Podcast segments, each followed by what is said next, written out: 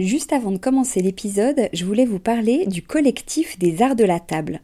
Alors l'art de la table, c'est vraiment une grande tendance dans notre univers déco, vous n'avez pas pu y échapper. Toutes ces jolies tables qu'on peut voir en photo sur Instagram ou dans les magazines, qui nous inspirent, qu'on a envie de reproduire quand on reçoit, ou même au quotidien.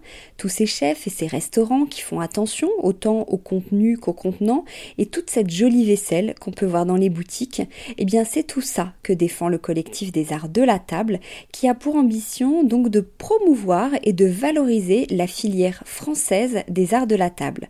Grandes marques, créateurs indépendants, artisans et détaillants passionnés, ils sont tous unis d'une même voix pour faire rayonner leur savoir-faire et leurs produits mais aussi pour vous inspirer. Tous les mois, le collectif des arts de la table vous propose une nouvelle tendance qui vous donne plein d'idées sur les matières, les couleurs et les formes du moment, et bien sûr une sélection de produits de marque française que vous pouvez donc retrouver sur leur site lesartsdelatable.fr ou sur leur compte Instagram lesartsdelatable. Allez, place à l'épisode maintenant.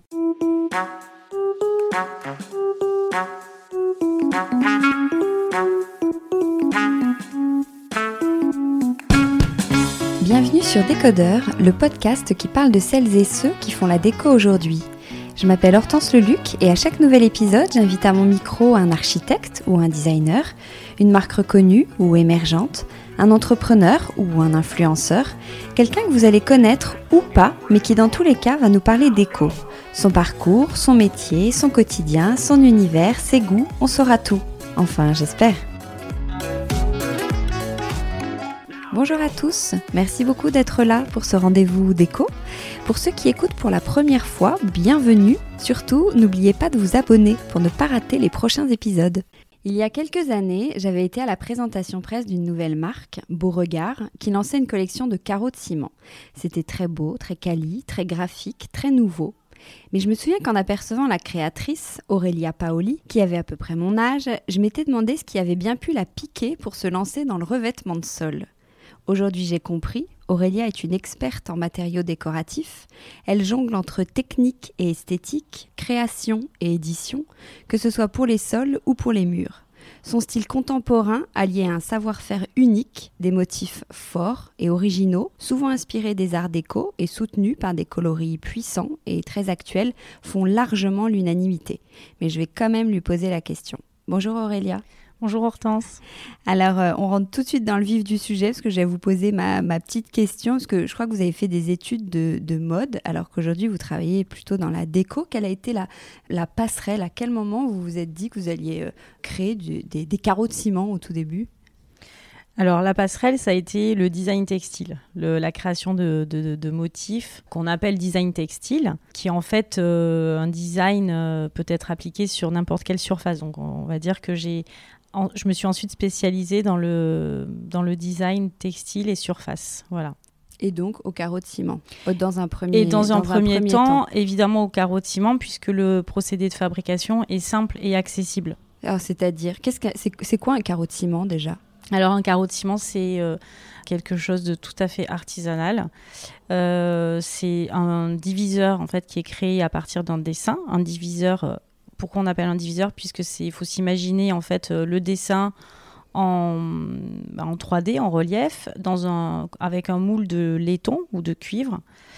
Euh, et puis après, on vient remplir dans les interstices du diviseur, on vient remplir à la canette du ciment teinté. Et ce qui est fabuleux, c'est que donc, ça, donc de l'état liquide, ça passe sous presse, presse euh, hydraulique donc manuelles, enfin semi-manuelles, c'est-à-dire qu'elles sont, voilà, c'est quand même des presses, euh, euh, on va dire semi-industrielles, mais je veux dire, c'est toujours l'artisan qui fabrique, et donc de l'état liquide, on arrive à un état solide. Mais le ciment est teinté, c'est pas un ciment euh, gris standard sur lequel vous venez poser un décor? Non, c'est vraiment du, du c'est teinté dans la masse.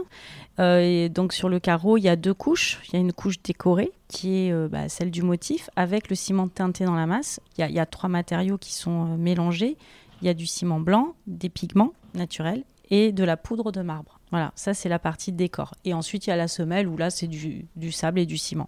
Et alors une fois que vous l'avez mis dans le moule, ça cuit pas un carreau de ciment, c'est ça? Ça sèche? Ça sèche à l'air libre. Pendant combien de temps? Ça, sèche. Alors, selon les, procédés de fabrication et les ateliers, selon leurs équipements, bah, c'est entre une semaine et trois semaines. Donc vous, vous dites que vous collaborez avec des, artisans, ce sont des petits ateliers, c'est un travail qui est manuel, c'est pas du tout industrialisé? Euh, non, on peut pas dire que ce soit enfin, industrialisé euh, de la façon dont, on l'entend aujourd'hui. Alors après, c'est euh, c'est pas de l'artisanat, euh, on va dire d'art, dans le sens où c'est pas un tout petit atelier. voilà, c'est quand même des, des, sorties. Enfin, je veux dire, ils produisent énormément de carreaux par jour. On est entre l'artisanat. Enfin, quand je dis l'artisanat, ça reste de l'artisanat. Mais je parle parce que c'est un travail manuel? Parce que c'est un travail manuel, parce que c'est un savoir-faire. D'ailleurs, un savoir-faire français. Hein. Donc ils sont fabriqués en France, vos carreaux? Non, malheureusement non. Ah, c'est un savoir-faire français qui n'est pas fabriqué en France. Exactement. C'est comme pas mal de savoir-faire qu'on a perdu malheureusement. C'est un savoir-faire français, voilà, qui a été euh, bah, dévoilé à l'Expo universelle pour la première fois euh, parisienne au début du siècle, enfin 1900, dans les années 1900. Puis en fait, dans les années 50, les derniers ateliers qui fabriquaient en France ont été délocalisés. Donc aujourd'hui, les principaux producteurs de carreaux de ciment sont le Maroc et le Vietnam. Bah, voilà, ancien protectorat français et le savoir-faire est un peu parti. Alors vous, je crois que vous fabriquez à la commande. Vous n'avez pas de stock? J'ai très peu de stock parce que euh, ça fait partie intégrante de mon business model de ne pas avoir de stock. En fait, quand j'ai fondé Beauregard, j'ai écrit un manifeste et euh, de temps en temps, je le relis, comme une promesse que je me suis faite pour ne pas créer une offre qui n'a pas de demande. Enfin voilà, en fait, pour juste répondre à la demande. Oui, pour éviter de gâcher. Euh. De gâcher, de trop produire. Euh, peut-être ça me vient aussi de, mon parcours euh, dans la mode et dans le sur-mesure, puisque la haute couture, voilà, c'est du sur-mesure. Et, c'est ça, c'est de répondre à une demande le plus précisément possible et le, le, mieux possible, voilà, pour atteindre l'excellence. Alors le carreau de ciment est, est, redevenu très tendance il y a quelques années. Est-ce que vous avez une explication à ça? Alors je crois que la première vague du renouveau du ciment, j'étais trop jeune pour l'appréhender. Enfin, pour voilà. Alors moi, je l'interprète euh, vraiment sur euh, le, la possibilité du sur-mesure en petite quantité. C'est pour ça que ça plaît? Alors, d'abord, il y a une tradition on va dire culturelle aussi, hein. c'est-à-dire qu'inconsciemment, on a tous eu des beaux carreaux dans les maisons, enfin tous eu ou vu, euh, et ça fait partie de, du patrimoine en fait, donc d'un patrimoine euh, culturel euh, bah, conscient ou inconscient. Donc les gens se reconnaissent dans le carreau de ciment. Comme quand on écoute une musique et on va, on va la rattacher un souvenir. Je pense que quand même chez tout le monde, il y a un carreau de ciment à un moment donné dans sa vie. C'est quelque chose de familier. Et comme tout ce qui est familier et attachant, je pense que aussi il y a, il y a aussi cet attachement à ce matériau qui fait que bah, les gens, euh, quand après ils ont un, projet de rénovation ou premier achat euh, de maison, voilà, on a envie d'avoir des beaux matériaux et déjà d'avoir des matériaux qui nous ressemblent pour raconter sa propre histoire euh, dans son, chez-soi. Et le carreau est vraiment le matériau idoine pour répondre à ça. Il n'y a pas beaucoup de matériaux qui peuvent répondre à ça en termes de prix, en termes de délai, en termes de possibilités de motifs et en termes de colorisation. Et c'est un matériau qui est très pérenne surtout. Il est très pérenne, bien sûr, il est très résistant. Alors, il est fragile avant la pose, puisqu'il n'est pas cuit. Bon, après, euh, même une céramique est fragile si on fait tomber un carton, mais malgré tout, il faut le manipuler avec soin, parce que parfois, comme il est lourd, il n'est pas cuit, donc il est épais. On a l'impression que c'est très résistant, mais non, c'est pas parce qu'il est, épais qu'il est très résistant. il est très résistant après la pose. Voilà, une fois posé, une fois scellé, il est euh, parfaitement résistant. Euh, comme il est teinté dans la masse, c'est pas, euh, c'est pas, voilà, vous faites tomber quelque chose. Il n'y a pas d'éclat, par exemple. Voilà, donc après, il peut aussi se rénover comme un parquet, avec des monobrosses. Enfin, il y a plein de techniques qui, qui sont là pour rénover le, sol, comme les terres cuites, comme, comme un marbre. Et comment on les utilise, les carottiments? On les met plutôt dans quelle pièce? Alors, historiquement, on les trouve souvent dans les entrées parce que c'était les plus ben, il fallait l'effet waouh quand euh, on recevait quelqu'un chez soi. Donc souvent c'était dans les entrées. Et puis après c'est passé euh, à la salle de bain dans les cuisines euh, les salons les chambres. Voilà après franchement on peut en mettre partout, partout pourquoi parfois c'est pourquoi c'est si cher parfois? C'est quand même un des, un des inconvénients. Tout à l'heure vous disiez que c'était pas très cher. Moi je dirais pas ça. Oui tout à fait c'est un investissement mais justement, c'est pour ça que c'est bien. Parce que bah, quand on investit, on réfléchit Voilà, c'est pas sur un coup de tête qu'on va, qu'on va acheter du carreau de ciment. Euh, et du coup, ça permet justement de choisir un beau décor. Alors, effectivement, je vous rejoins sur le fait que c'est pas, c'est pas tout à fait non plus abordable. Euh, on n'est pas sur du 20 euros le mètre carré. Voilà, même chez le roi Merlin, euh, le carreau de ciment coûte cher parce qu'il est fait pièce par pièce à la main. C'est, un travail. Même dans des grandes sociétés comme le roi Merlin, par exemple, le carreau de ciment, il est fabriqué artisanalement. Et bien sûr, parce que c'est, soit on est sur de la copie on ne peut pas parler de copie de carottiment, mais on va, on va dire qu'on est sur de la copie du motif associé au carottiment, donc qu'on retrouve aussi dans les grandes surfaces. Il y a beaucoup. Bah, le carrelage, esprit carottiment. Esprit carottiment, tout à fait. Mais d'ailleurs, euh, on en trouve à, des prix euh, très très bon marché, enfin où l'impression s'efface. Moi, j'ai vu des carreaux euh, en céramique, impression, enfin en impression en grès cérame, qui s'effaçaient au bout de trois ans. Euh, et pourquoi ça s'effacerait sur du carrelage et pas sur du ciment? Eh bien parce que bon, on, nettoie euh, les, on a l'habitude de travailler, de nettoyer les grès cérame avec euh, des produits très agressifs puisqu'ils résistent aux produits. Mais l'impression numérique, quelle qu'elle soit, voilà, elle a aussi ses, ses, ses limites. Je veux dire, il y a, dans les process de fabrication, euh, il faut passer sur de l'émaillage. Enfin, je veux dire, il y, a beaucoup de choses en fait qui rentrent en compte pour que le matériau soit pérenne. Et euh, évidemment, sur des produits trop bas de gamme, on n'a pas cette pérennité non plus. Donc, on va se dire, ah super, en fait, je vais avoir l'effet carottiment pour 10 euros le mètre carré. Enfin, je, ne dis pas que tous les matériaux à 10 euros le mètre carré ne sont pas, c'est pas du tout ce que je dis, mais en tout cas, moi, j'ai vu ça aussi sur des réalisations. Hein. Donc, du coup, c'est vrai que faut peser le pour et le contre euh, sur euh, quand on achète un matériau, euh, le prix, la pérennité. Il y a tellement de choses qui rentrent en compte. Mais le carreau de ciment, il se situe sur un marché milieu de gamme. C'est-à-dire que dans le carrelage, il y a du 600 euros le mètre carré, il y a du 300, il y a du 200, il y a du 100. Et en fait, en gros, on est sur à partir de, 10 à, à 600. Voilà. Et donc, le carreau de ciment se situe vraiment dans une moyenne accessible, on va dire pour ça que je l'entends comme accessible. Et l'entretien, il est un petit peu plus compliqué qu'un carrelage quand même. Alors qu'un grès euh, émaillé, oui, tout à fait. Il est plus compliqué parce que euh, c'est un matériau qui est poreux à la base. Donc, une fois posé, il faut l'hydrofuger. Donc, il y a un traitement à faire sur le carreau, comme un parquet. Vous allez mettre un parquet, vous allez euh, le vitrifier, fondure, vitrification, etc. Là, c'est la même chose. C'est-à-dire que c'est un matériau, d'accord, qui est décoré, mais qui est brut donc vous le recevez brut, il faut l'hydrofuger.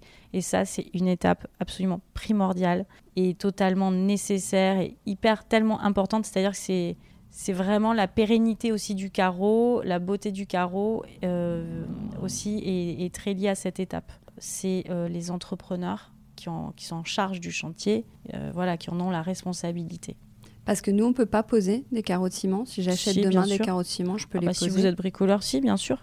En tout cas, quand je dis c'est l'entrepreneur, là c'est le la personne qui va réaliser les travaux. Et c'est un, c'est pas c'est pas compliqué. D'ailleurs, c'est plutôt agréable. Hein. Moi, chez moi, euh, je l'ai fait avec ma fille. on s'y est mises toutes les deux et on a passé une super après-midi. Alors, vous vous appuyez sur un savoir-faire euh, traditionnel, mais ça ne vous empêche pas de créer des motifs qui sont très contemporains. Alors, comment vous travaillez pour créer ces, ces motifs? Quel est le point de départ de, de vos collections? Euh, en fait, j'aime bien me raconter des histoires et, avoir des phrases. Donc, pour Beauregard, pour euh, comment dire, expliquer ce que je faisais, euh, donc c'était deux sols en mur. C'était ma première baseline, deux sols en mur, pour que les gens comprennent. et puis après, voilà, pour mon process créatif, j'ai posé, voilà, comme une autre phrase qui est de nos racines à nos futurs. Parce que je suis de nature nostalgique et en même temps, je suis euh, hyper euh, intéressée par, euh, par la science-fiction. Enfin, je suis, voilà. J'ai deux côtés comme ça. je peux vivre autant dans le, dans le passé et autant me projeter dans un futur très lointain. Du coup, comment je le rattache au présent C'est justement grâce à Beauregard, c'est-à-dire que j'imagine, en fait, je me dis, je vais imaginer les nouveaux classiques. Donc ça, c'est mon point de départ, en fait. J'essaie d'imaginer les nouveaux classiques. Bon, un classique, c'est quoi? Un classique qui répond à, euh, je pense, des, charges émotionnelles qu'on a tous, c'est-à-dire que quand on voit quelque chose, il, fait écho chez nous. Voilà. Là, on a déjà une bonne base. Et après, il faut le projeter dans notre univers contemporain, dans notre style de vie, dans nos attentes aujourd'hui. Donc voilà, moi, mon, mon process, Enfin, c'est les questions en tout cas que je me pose à chaque fois que je, que je crée un dessin. Et à quoi il faut penser aussi quand on crée un motif? Est-ce que vous avez des obligations? Moi, je dirais que c'est l'harmonie. Enfin, il faut qu'un dessin, euh, il soit harmonieux. Alors, quand je dis harmonieux, c'est qu'il soit, euh, enfin, qu'il ne soit pas insipide, qu'il soit différent. Même si on, enfin, je veux dire, un hexagone, on n'invente pas un hexagone. Personne n'invente un hexagone. En revanche, c'est l'interprétation qu'on va faire de l'hexagone qui va être nouvelle c'est ça qui est intéressant en fait. C'est comment on arrive à créer du neuf, une originalité, à partir de quelque chose qui a toujours existé et qui est là en fait. Donc il faut que ce soit harmonieux, il faut que ce soit innovant dans le sens où l'œil, ok, le reconnaît, mais pour autant ne l'a jamais vu. Voilà, c'est un peu une alchimie. Euh, après, je pense que voilà, c'est la culture métier qui fait que quoi, de, se nourrir. Euh, bah, moi, voilà, maintenant ça fait plus, un peu, ouais, ça fait 20 ans que je suis sortie de l'école et que voilà que je suis plus étudiante et que je un temps que je me cultive euh, voilà sur tous les iconographies attachées au savoir-faire, les motifs, les décors. Alors, avec un même motif, vous spécifiquement sur les carreaux de ciment, selon l'assemblage des carreaux, on peut créer plusieurs décors grâce au calpinage. Alors, qu'est-ce que le calpinage? Euh, La façon dont on va poser les carreaux. C'est-à-dire particulièrement, enfin non pas particulièrement, puisque moi c'est pour ça que ma première collection a été euh, labellisée par l'Observeur du Design en 2015. Donc l'Observeur du Design, c'est un label qui est décerné par euh, la PCI, l'Agence de la promotion de la création industrielle. Elle a été labellisée comme une innovation graphique, comme une nouvelle école, dans le sens où j'ai utilisé cette technique de calpinage, donc qui est la possibilité de faire tourner le carreau bah, sur ses côtés, donc si c'est euh, un hexagone, il va tourner sur tous les côtés. Si c'est un carré, il va tourner sur ses quatre côtés. Euh, voilà. Donc vous mettez un carreau, un premier carreau, et après les autres, vous les faites tourner autour. Ça, ça va vous créer un calpinage. Et en créant un calpinage, vous allez avoir euh, des motifs différents, puisque le raccord qui va se déployer va être un, bon, après, c'est des termes euh, de, de, designer textile, euh, voilà, de, de, répétition du motif. Donc, il y a des raccords droits, des, des raccords en diagonale. Enfin, voilà. Mais en gros, moi, si je veux rendre accessible à cette info-là, c'est de se dire que selon le carreau, selon la disposition, il peut créer différents euh, décors. On peut l'associer à l'autre, un carreau voisin, et créer un décor. On peut créer un deuxième décor selon si on le met d'une deuxième façon, si on peut le mettre aussi d'une troisième façon et créer un troisième décor. C'est Exactement. C'est pour ça que donc ce label qui a été décerné à ma première collection, puisque j'ai utilisé chaque motif a entre 4 et 8 possibilités de calpinage parce que voilà, on peut les assembler euh, de façon différente.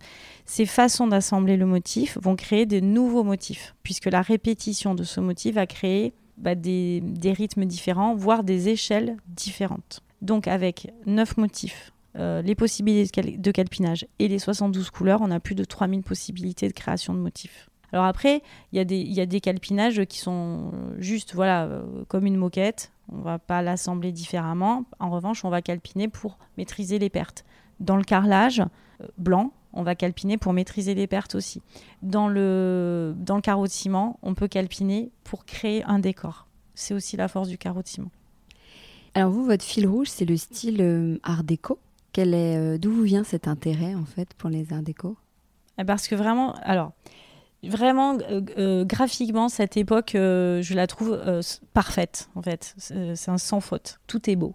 Voilà la, quintessence du, luxe et du, et du bon goût dans le sens où le motif est épuré et en même temps chargé. Enfin, je sais pas, il y a, y a une, une, espèce de de symbiose en fait euh, entre les forces, euh, entre la force d'un motif, la force des matériaux, le noir, l'or, l'argent, le, blanc, euh, certaines couleurs. Enfin, je trouve que voilà, c'est maîtriser le, style parfaitement. Et, cette, cette, époque incarne, enfin pour moi, voilà, une totale harmonie. Et puis pour le coup, je la trouve extrêmement contemporaine et en même temps classique et elle correspond parfaitement à, voilà, à mon idée de, de, de, créer des matériaux et des motifs pérennes qui soient des, des, ambassadeurs du classicisme en fait dont on ne se lasse pas parce que le classique c'est important c'est pas euh, être quelque chose de classique c'est pas négatif c'est pas péjoratif justement, dans notre monde où on, vise la surconsommation, là, on est, les, consciences s'éveillent. justement, être classique, c'est aussi un engagement presque écologique de se dire que ce qu'on va mettre sur le marché, en fait, ça sera là et que les gens, quand ils vont racheter une maison, ils n'auront pas envie de tout casser. C'est aussi cette conscience-là dans le décor. Alors ce style art déco, vous le transposez sur vos, carreaux de, ciment, donc c'est des motifs qui sont assez forts, il y a une véritable identité. Pourtant, on est quand même souvent frileux côté euh, motif. Vous, euh, quelles, sont vos astuces déco pour qu'on ose un peu plus? Déjà pour les, frileux, je dirais qu'il faut rester sur des contrastes euh, très basiques, noir-blanc, ou alors enfin noir-beige noir beige gris enfin voilà. Des tendances euh, enfin des tendances chromatiques très neutres on va dire. Quand je dis neutre c'est-à-dire que un noir et blanc ou un, gris beige euh, vous le posez vous pouvez mettre n'importe quelle peinture au mur ça ira voilà vous allez pouvoir déployer un style de toute façon si vous commencez à mettre de la couleur eh bien vous allez marquer votre sol donc quand on marque le sol euh, je dirais qu'il faut être un, peu plus sûr de soi et du coup avoir euh, une vision plus globale de, sa, décoration. Après, le carreau de ciment, euh, comme il s'interprète de, nos jours beaucoup en salle de bain ou en cuisine, bon, on va typer une pièce, on va pas typer la maison entière. C'est pas comme une entrée. En revanche, euh, typer une salle de bain, moi je trouve ça assez quand même sympa de vivre euh, dans un endroit qui est, différent de, des autres et puis de pas rentrer dans une pièce blanche. Voilà, je trouve ça quand même. Enfin, moi, pour le vivre aussi chez moi tous les jours, bah, je vois les effets. Euh, tous les jours, je rentre dans ma salle de bain et je me dis waouh! Est-ce que vous mettez des carreaux de ciment au sol et au mur ah, aussi. Oui, oui. On peut faire les deux. le carreau de ciment va aussi sur les, sur les murs. Quelle est la différence? Il Le carreau est différent ou c'est le même? C'est le même. Euh, après, pour des des raisons techniques, on peut choisir un carreau de ciment plus fin au mur. En revanche, jamais au sol poser un carreau de ciment plus fin. Voilà, Et on prend le même motif? Vous nous conseillez de faire le même euh, C'est peut-être un peu lourd, non? Alors moi j'ai des petites astuces, voilà. Euh, c'est-à-dire que je, souvent je propose à mes, clients de faire un positif négatif, donc le même motif, mais on va coloriser euh, voilà, en négatif sur le sol. Enfin par exemple le sol, on va avoir plus de, beige que de blanc, et au mur, on va avoir plus de blanc que de beige. Votre œil va scanner et va dire euh, ok c'est le même motif, sauf que vous avez quand même une perspective, euh, une 3D qui se crée euh, beaucoup plus facilement que si c'était le même motif partout. Et du coup ça ne fatigue pas l'œil, l'œil se, se fixe et on reconnaît l'espace. Donc ça, c'est important. Donc ça, c'est une petite astuce de travailler le positif-négatif. Et puis dans ma dernière collection où j'ai travaillé tout l'univers du jardin la française, là, j'ai travaillé sur euh, non pas voilà cette histoire de positif-négatif, bien qu'on puisse le faire hein, et que ça marche très bien. Mais là, c'est sur l'assemblage, donc le calpinage de carreaux entre eux, donc du 10-10, enfin je dis 10 par 10 cm, du 10 par 20, du 20-20 comme en fait ce qui était euh, historiquement euh, fait dans les entrées. Donc là, on va recréer un tapis avec euh, un premier tapis central, des bordures, des petits cabochons dans les angles et après une deuxième bordure. Donc ça, c'est quelque chose qu'on peut, par exemple, traiter comme un tableau mural, comme un tapis de sol, ou alors, comme les motifs sont créés vraiment comme une, dans une collection, eh bien, on peut choisir euh, le motif 31 euh, avec le motif 32 dans les mêmes couleurs et ils vont très très bien s'assembler. Alors, rien à voir, vous proposez aussi des vitraux adhésifs. Donc, je crois que c'est un film qu'on vient coller sur les fenêtres. Donc, soit pour décorer la, cette fenêtre, justement, soit pour, euh, quoi, pour préserver son, son, intimité. Comment vous avez eu cette, cette idée? Parce que c'est assez particulier, l'idée des, des vitraux. On n'en voit pas beaucoup. Non, on n'en voit pas beaucoup. Mais justement, c'est pour qu'on en voit plus. Euh, alors, bah, je suis fan des vitraux. J'ai toujours adoré ça. Vraiment, je, une petite passion comme ça que j'ai eue pour, euh, pour les vitraux. Parce que euh, je trouve que ça crée une ambiance qui n'a pas ça pareil. Je, vraiment, quand on rentre dans une maison ou c'est vrai qu'il y, a aussi toute une connotation religieuse, mais pas que, parce que les vitraux ont aussi beaucoup été utilisés dans les châteaux. Mais vraiment, quand la lumière pénètre cette fenêtre, en fait, et que, le dessin se reflète à l'intérieur, soit sur un mur, soit sur euh, le sol, bah, je trouve ça vraiment euh, assez fabuleux. Voilà, que le matériau ait une synergie comme ça avec, euh, avec le soleil, enfin avec la nature, quoi. Je trouve ça fabuleux, donc j'ai toujours aimé ça. Et, bien voilà, après c'était une question, on va dire, de budget personnel. J'avais pas les moyens euh, de me payer des vitraux tels que je les aurais voulu. Alors quand je parle de moyens, après c'est aussi parfois on peut avoir un petit vitrail et il y a des, vitraillistes qui, sont accessibles aussi et c'est pas, euh, faut pas se dire que c'est totalement inaccessible, mais c'est aussi voilà, on trouve pas un vitrailliste à tous les coins de rue c'est aussi sur le process d'achat. Quand je dis, c'est aussi avoir les moyens de d'aller rencontrer un vitrailliste, de s'interroger sur le décor. Enfin, c'est tout un process en fait hein, de, création, de, de commande, d'installation, etc. Donc, du coup, bon, moi, j'ai un petit défaut, c'est que je suis assez impatiente aussi, et donc je trouve toujours les solutions pour aller vite. Et du coup, bah, j'ai lancé cette solution de vitrail que j'ai nommée vitrail numérique. Pourquoi numérique? Parce que c'est de l'impression numérique. Et donc, c'est une solution, comme vous l'avez dit, euh, adhésive. Donc, on reçoit un film adhésif et on l'applique on sur une fenêtre, sur un miroir, euh, sur des, des, verrières ateliers. Voilà. Donc, ça permet d'avoir bah, soit un décor, principalement, par exemple, une verrière atelier. Tout le monde a des verrières ateliers aujourd'hui. Voilà. Il y a dix ans, euh, c'était waouh, j'ai une verrière atelier. Sauf que maintenant, voilà, il y a des offres standards qui sont sorties sur le marché. On achète ça en kit, donc tout le monde a des verrières ateliers. Ok. Et pour autant, on aime tout ça et on a envie d'en avoir, mais en même temps, on n'a pas envie d'avoir celle que tout le monde a. Donc vient la solution vitrail numérique. Je les ai quittés en rouleau. Euh, j'ai regardé ce qui était sur le marché en vitrail numérique, enfin en dimension, euh, pardon, en verrière atelier. Donc j'ai créé des rouleaux que l'on peut redécouper au format de la majorité des verrières euh, ateliers qui existent en kit sur le marché, en standard. Après, pour tout ce qui est fenêtres, c'est plus compliqué puisque les fenêtres, il euh, n'y a rien de standard. Donc là, euh, c'est du dessin sur mesure que je propose. Ah, vous avez aussi euh, bousculé, entre guillemets, les codes du papier peint. Quand vous avez voulu lancer votre papier peint, vous proposez pas des laits de taille standard, mais des laits de 18 cm, c'est ça? Euh, un peu comme des frises, mais je ne vais pas dire ce mot-là parce que je vois que vous l'utilisez, je ne l'ai jamais lu, donc on ne va pas dire frise. Et aussi des dominos de forme hexagonale pour créer comme un décor sur le, sur le mur. Pourquoi vous êtes parti sur ces formats-là? Et pas sur un papier peint standard. C'est encore cette histoire de décor?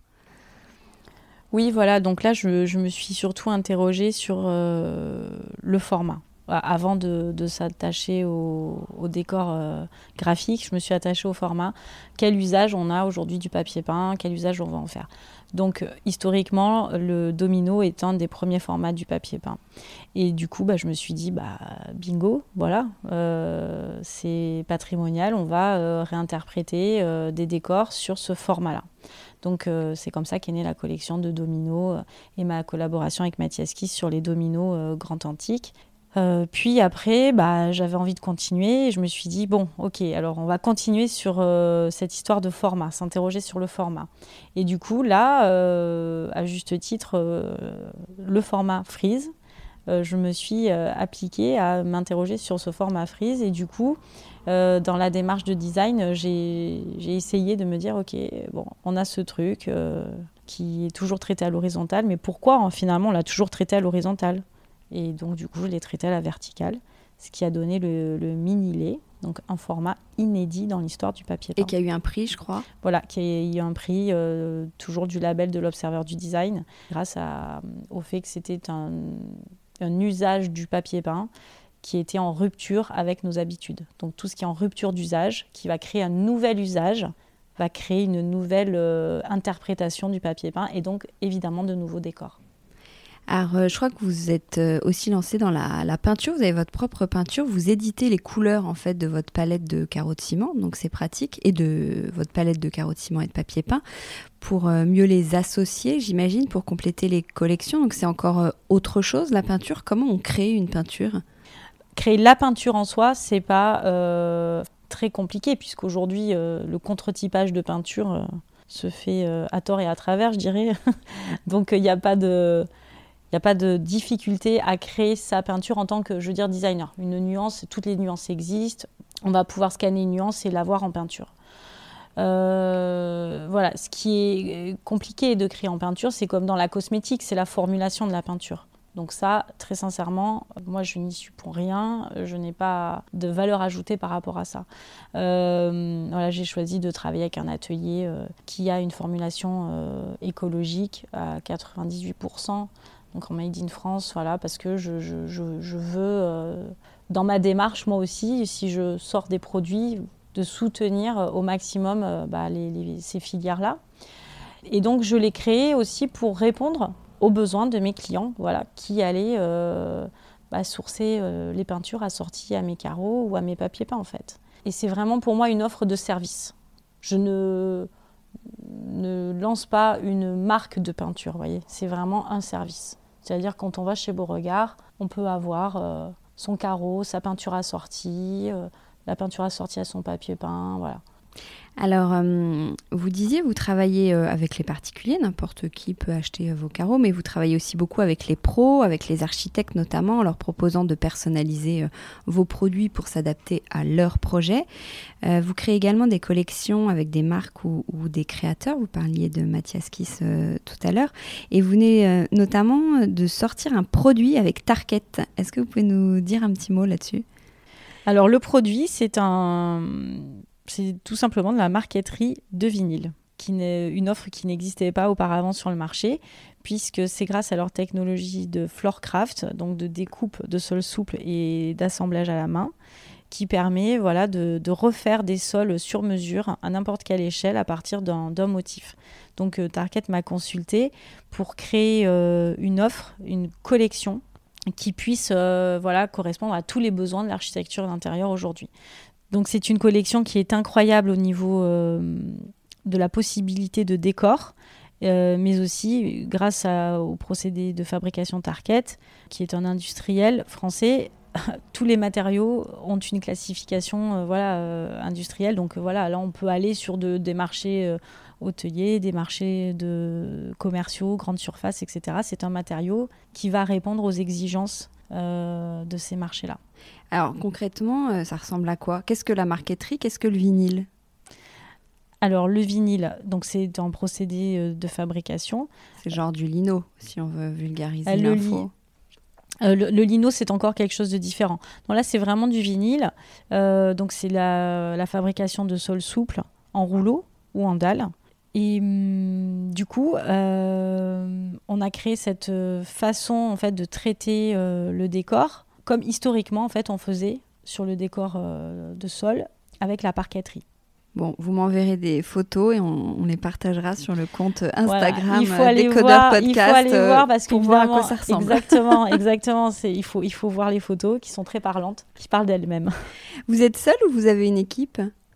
Je travaille euh, beaucoup avec des externes. Évidemment, j'aimerais qu'on soit 10, hein, euh, voilà, mais Beauregard, c'est une petite structure. Hein. Euh, donc, on ne peut pas être 10, même s'il euh, y aurait le travail pour, pour être 10. donc, en fait, je, travaille plutôt à la mission, donc sur des, contrats soit externes, soit internes. Donc, tout, dépend en fait du besoin actuel de l'entreprise. Et, et, voilà, bon, on va dire que structurellement, je suis seule. Et euh, votre expertise est quand même assez large parce que vous, travaillez aussi bien la création que euh, les prototypes, la production, la commercialisation, la, communication. Euh, aujourd'hui, vous répondez à mes questions. Enfin, vous êtes sur tous les fronts. Comment, comment vous gérez tout ça? Qu'est-ce qui vous prend le plus de temps? Bah, Le plus de temps, malheureusement, c'est la gestion de l'entreprise. Hein. Après, en 2016, j'ai eu la chance de gagner un trophée le trophée du savoir-faire à la française, décerné par Initiative Île-de-France. Et grâce à ce trophée, j'ai eu un, eu un master de, gestion et développement d'entreprise qui a été offert par la CCI de Paris. Et du coup, ça, ça m'aide beaucoup aujourd'hui à gagner du temps sur la gestion et le déploiement de la société. Donc du coup, je suis plus performante et ça me permet de m'attacher à, autre chose. Et qu'est-ce qui vous plaît le plus? Quelle casquette vous plaît le plus entre la, les aspects techniques euh, et créatifs? Franchement, euh, je ne peux pas choisir. C'est comme si vous me disiez. Les deux vous plaisent. ah ouais, malgré si- une formation plus créative, le, le- les aspects plus techniques. Bah, j'ai toujours même, été euh, technique en fait, parce que même quand j'ai fait euh, de la mode, j'ai- fait une double formation, j'ai fait un double cursus euh, marketing de la mode. Donc, où, euh, enfin, d'ailleurs, mon premier boulot c'était chef de produit, c'était pas, c'était pas styliste. voilà. J'ai toujours travaillé dans la production. Parce que pour moi, un dessin pas produit, euh, ça veut pas dire grand chose en fait. Ça veut dire quoi un dessin pas produit? Un dessin qui ne va pas au bout, qui n'est pas réalisé par un produit, par une réalisation. Oui, donc vous avez de toute façon cette double casquette. Voilà, c'est-à-dire que je, on peut pas créer, on peut, enfin, enfin, je veux dire, on peut tout dessiner. La, la difficulté principale, c'est de le réaliser. Ça veut dire quoi, Beauregard? Quand j'ai créé euh, la collection de carottes ciment, donc que j'ai décidé de commercialiser, je cherchais le nom d'une rue parisienne. Donc j'avais acheté un, euh, livre de Raymond Queneau qui euh, interrogeait l'historique des, des noms des, des rues parisiennes. Et donc la rue Beauregard, c'est une rue qui allait vers le mont Orgueil, qui allait sur le haut du mont Orgueil. Donc aujourd'hui, c'est en un seul mot, mais à l'époque, c'était en deux mots. Aujourd'hui, c'est la rue Montorgueil, mais c'était un petit mont. Donc la rue Beauregard montait sur le haut du mont, et quand on arrivait en haut, on avait un beau regard. Hmm. Alors chez vous, euh, est-ce qu'il y a des carreaux de ciment partout? Euh, bah, pas partout, mais il y en a beaucoup. Il y en a beaucoup. Il y en a beaucoup. C'est quel style? Vous aimez bien euh, Quoi? Ça ressemble à quoi chez vous? Bah, c'est assez classique, en fait. Qu'est-ce que vous appelez classique? Parce que le art déco euh, doré et très graphique, pour vous, c'est classique, ce qui n'est pas le cas pour tout le monde. Donc, euh, qu'est-ce que vous appelez classique chez vous? Euh, bah moi, ce que j'appelle classique, c'est que ça va correspondre à des codes classiques, enfin, c'est-à-dire des codes historiques. Donc là, j'ai déménagé. euh, donc maintenant, je suis dans une maison et du coup, j'ai traité dans mes salles de bain le thème du jardin à la française, donc avec des carreaux très graphiques, mais qui s'inspirent de, de l'architecture euh, des jardins la française euh, d'André Le Nôtre. Et vous travaillez de chez vous, donc vous avez euh, aménagé un, un- vous avez un bureau, vous avez aménagé un coin bureau. Euh, oui, oui, j'ai fait, j'ai réalisé euh, mon rêve euh, d'étudiante d'avoir mon studio chez moi. Donc j'ai créé euh, un studio euh, donc avec un étage euh, dans mon, dans mon garage et du coup donc où je peux accueillir trois personnes pour travailler. Donc voilà, c'est mon petit antre de travail. Euh, où est-ce que vous faites votre shopping déco? Est-ce que vous avez des petites adresses déco à partager? Ça c'est dur. Ça c'est dur. C'est dur parce que malheureusement, j'ai plus le temps d'aller euh, dans les lieux physiques. C'est compliqué pour moi, euh. Et donc du coup, je suis devenue accro à l'achat en ligne. Et du coup, vraiment, ça va être, euh, je crois comme pas mal de gens aujourd'hui, hein, c'est être du Pinterest, du voilà, je vais chercher des inspirations, je vais chercher où est-ce qu'on va pouvoir acheter cet objet. Après, j'avoue, dans ma dernière rénovation, il y a des sites qui m'ont bluffé. Euh, alors, c'est pas en termes de déco, là, pour le coup, c'est en termes de, matériaux, des sites comme Mano Mano qui sont spécialisés enfin, dans, dans l'achat de matériaux. Après, euh, il y a des sites comme euh, Archiproduct, voilà, qui est, un site italien. Très sincèrement, ça m'a pas mal aidé. Voilà, c'est vraiment une marketplace dédiée aux beaux objets, aux objets design. euh. Et puis malgré tout, enfin, il y a, il y a Made in Design, franchement, il y a quand même une belle offre. J'ai testé, j'ai acheté, j'étais livrée, j'étais contente. Et puis, euh, donc, donc je vais vous faire euh, un peu le, le tour des marketplaces parce que c'est comme ça que j'ai- travaillé. Et puis, il y a Celency où vraiment là, c'est l'éclate parce qu'on va dénicher la pièce rare. euh, voilà. Et après, je chine pas mal aussi, je chine beaucoup. Donc vous êtes plutôt contemporain ou récup? Bah, les deux. Euh, Est-ce que vous avez un mantra dans la vie, une philosophie de vie? Vous parliez de votre manifeste tout à l'heure. J'en ai plein, je crois. Selon les périodes, en fait. On en a plein dans la tête et au moment où on nous demande, J'en ai plein. Oui, bah, c'est comme euh, quel est ton film préféré, quel est ton plat préféré? Euh, J'en ai plein. En fait, je suis, je- j'aime bien ces petites phrases. hein. J'en ai plein. Mais je sais pas. euh, parfois, quand j'ai envie de me plaindre, je me dis ah, j'en ai marre. Je, voilà. Je me dis oui, l'herbe n'est pas plus plus verte ailleurs. Enfin, euh, non, vraiment, mon mantra, non, ça y est, je l'ai, je l'ai. Moi, c'est Candide de Voltaire. C'est euh, il faut cultiver son jardin. Ça, c'est mon mantra ultime Ah, ça veut dire quoi Il faut cultiver son jardin? c'est qu'in fine, en fait, la, la- la- la chose qui compte, c'est c'est soi, son, son propre intérieur, et vraiment de revenir à soi tout le temps. Voilà. Euh, c'est-à-dire que l'extérieur, c'est magique, c'est la découverte, c'est aller vers l'autre, c'est voilà. Mais si on n'arrive pas à revenir à soi, à ce qu'on est vraiment, euh, je crois que on peut se perdre en fait. Donc ça, c'est mon mantra ultime. Alors on va terminer avec les questions à, à Wattmill. Question à 25 euros, le prix d'une teinture de sourcils pour se faire un beau regard. Est-ce que vous êtes du genre à regarder de haut? J'en sais rien. Je crois que certaines personnes ouais, le pensent parce que j'ai un regard sévère en plus, comme je suis très brune.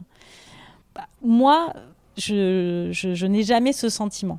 Après, voilà, on ne sait jamais ce que les autres euh, projettent ou interprètent de vous. À qui vous auriez envie de faire un regard de biche? Hum. Bah, en fait, à plein de gens. Hein. Parce que je pense que je suis assez séductrice, j'aime bien. J'aime bien. Euh, vous le faites facilement Ouais, je le fais facilement, je pense.